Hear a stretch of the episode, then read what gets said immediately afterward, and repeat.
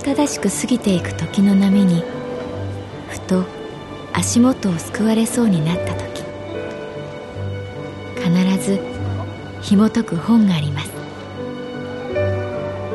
その本にはある女性の人生が描かれています。どこにでもあるごく普通の人生。でも本の中の彼女に出会うと心の湖に波紋が幾重にも広がるようにゆっくりと優しい言葉が満ちていきます。今日はどんな彼女に会えるでしょうか？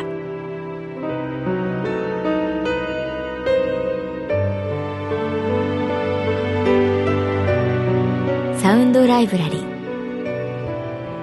世界に一つだけの本。朗読は私木村多江がお送りいたします。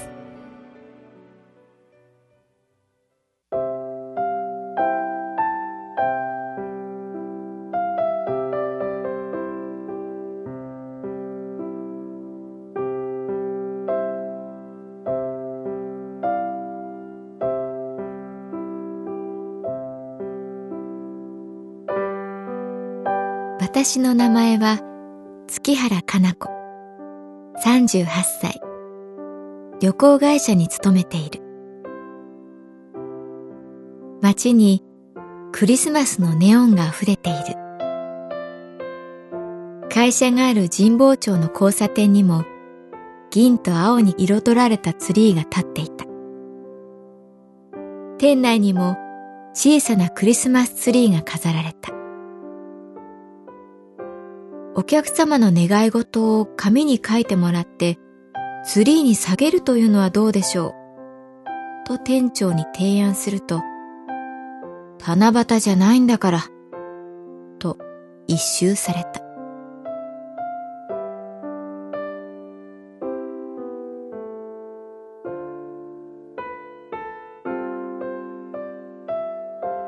このところカウンターに姿を見せなかった西谷宗太郎さんがやってきたのは12月のよく晴れた午後だった。私は彼に惹かれていた。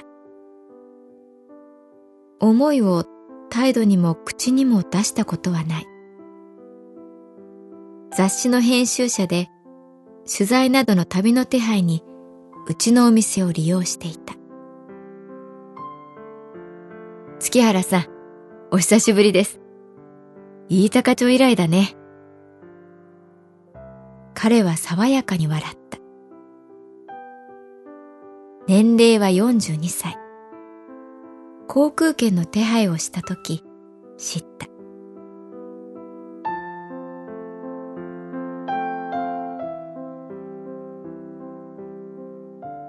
綺麗な水を探す旅っていうコーナーなんですけど、打ち切りになりました。っていうか、僕自身、その雑誌から移動することになって。西谷さんは目を伏せた。厄年ってあるんだな。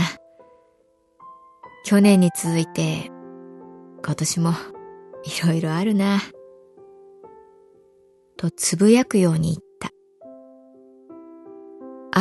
で、これが最後の綺麗な水を探す旅。最後はやっぱり帯広にしようかと思って。僕、北海道出身なんです。よろしくお願いします。今度はまっすぐ私の顔を見た。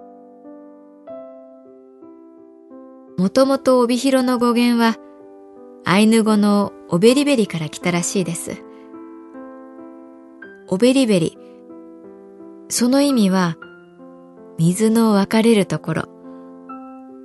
日高山脈が育んだ水脈が再び生まれ流れ出す。そんな場所を訪ねようと思います。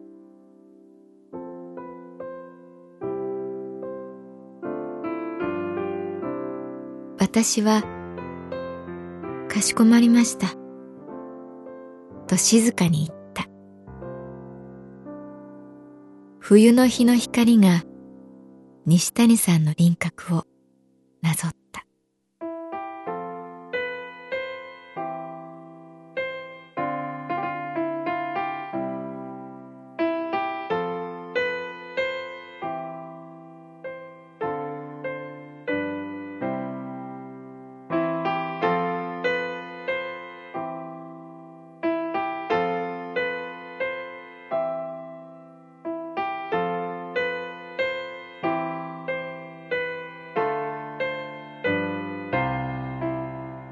月原さんってぶっちゃけ西谷さんのこと好きですよね。ランチタイム。七条で大きなエビフライを食べながら同じ会社のミカちゃんが言った。ミカちゃんは同じカウンターチームの同僚で私より10歳若く語尾を伸ばす癖があるけれど色白の美人だ。私、そういう勘だけは鋭いんで。びっくりしながら、まさか、と私はカキフライにタルタルソースをつけた。なんでそう思うの？と聞くと、ミカちゃんは、ふふふと笑って。だって、月原さん、西谷さんの時、明らかに口数少ないですし、そのくせ、接客の時間長いから。別に、他の人と変わらないけど。と水を飲む。ミカちゃん、ほんと案外鋭いね。と思いながら。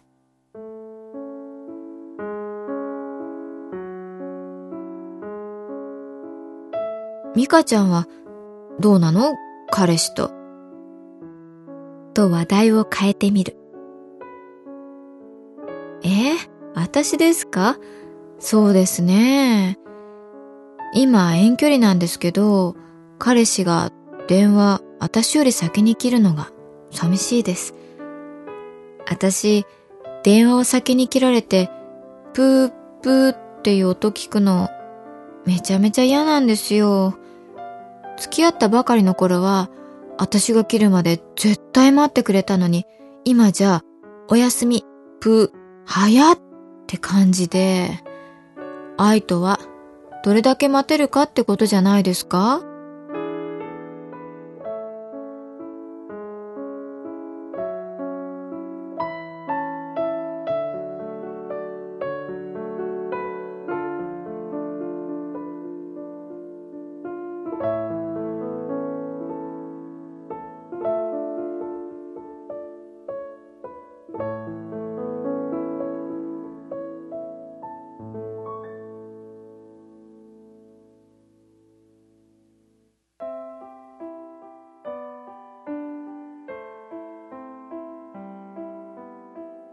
すみません。北海道キャンセルしてください。いろいろ面倒な手配頼んだのに、すみません。西谷さんからそんな電話がかかってきた。打ち切りが少し早まりました。これからは編集でもなくなるので、旅はプライベートだけになりそうです。最後は微笑みながら言っているように感じたけれど、それだけになんだか痛い思いが伝わってきた。わかりました。キャンセルはお気になさらずに。そう言って話は終わった。ミカちゃんの言葉が残っていたせいか、西谷さんが電話を切るのを待った。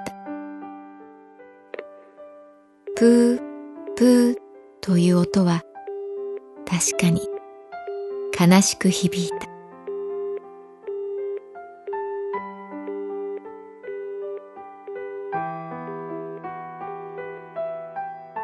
昔から弱っている男の人に弱い。友達に言わせれば、それはダメンズ好きという神社の境内に一歩足を踏み入れたも同然らしい。あ、鳥、くぐったね。そんな風に冷やかされるに違いない。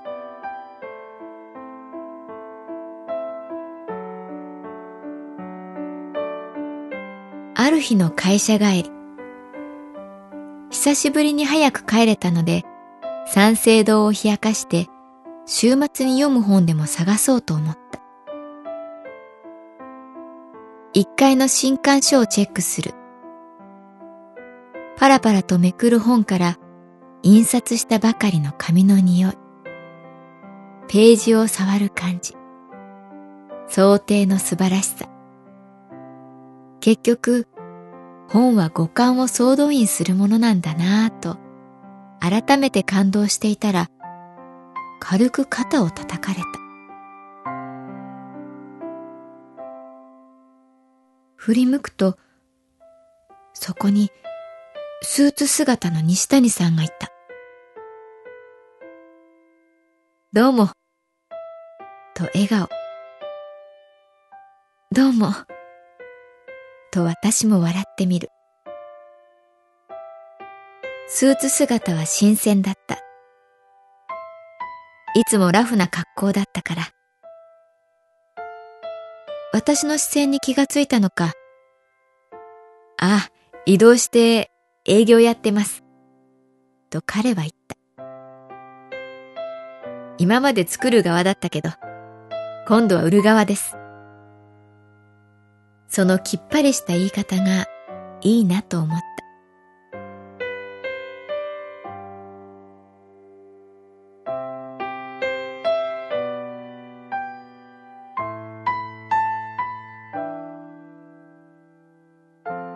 なんか、おすすめの本ありますか？と聞いてみた。そうだなと西谷さんは少し迷って、私をエレベーターに誘った。連れて行ってくれたのは、写真集が並ぶコーナー。ナイトレインボーと書かれたその本は、ハワイの夜の虹を捉えた写真集だった。ハワイアンたちはずっとずっと昔からアウマクアという守り神を大切にしてきました。その守り神は自分たちの先祖の魂が自然の中に姿を変えて自分たちを見守ってくれる。そんな願いとも言える思いなんです。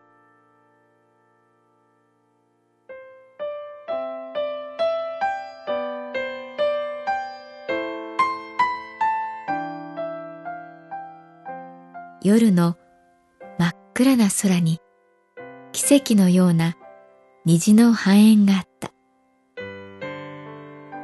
星と虹の共演は何か大切なものを訴えているように思えた。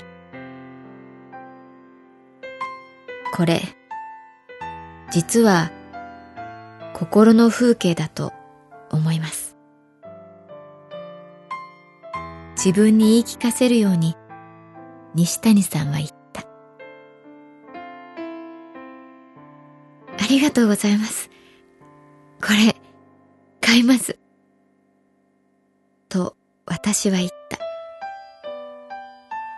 言ってすぐ、もっと洒落たことを言えばよかったと後悔した。